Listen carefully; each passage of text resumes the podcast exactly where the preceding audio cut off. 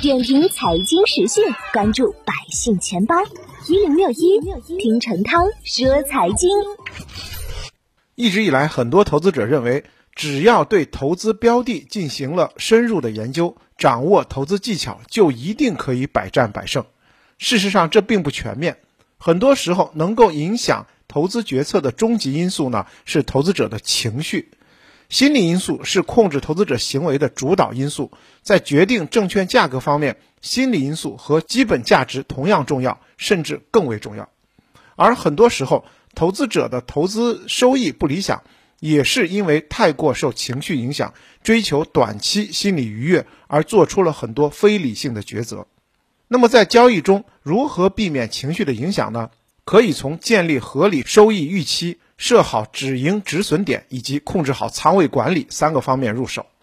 第一呢，做好收益预期管理。很多时候，我们的心理落差主要源于没有正确认识基金投资的业绩，设置了过高的心理预期。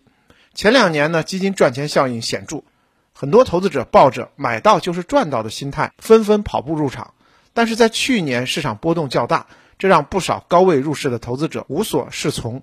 那我们的投资收益预期也不是一成不变的，需要根据每年宏观行业情况动态来进行调整。第二，设立合理的止盈止损点。会买的是徒弟，会卖的是师傅。买入相对而言是比较简单的，但卖出似乎就有一些难度了。很多时候我们情绪波动过大，主要是上涨时没有及时止盈，结果收益昙花一现。而对质地不好的基金又没有及时卖出，导致亏损越来越大，所以合理的止盈止损点的设置就很有必要，做到收益及时落袋为安，亏损及时止损。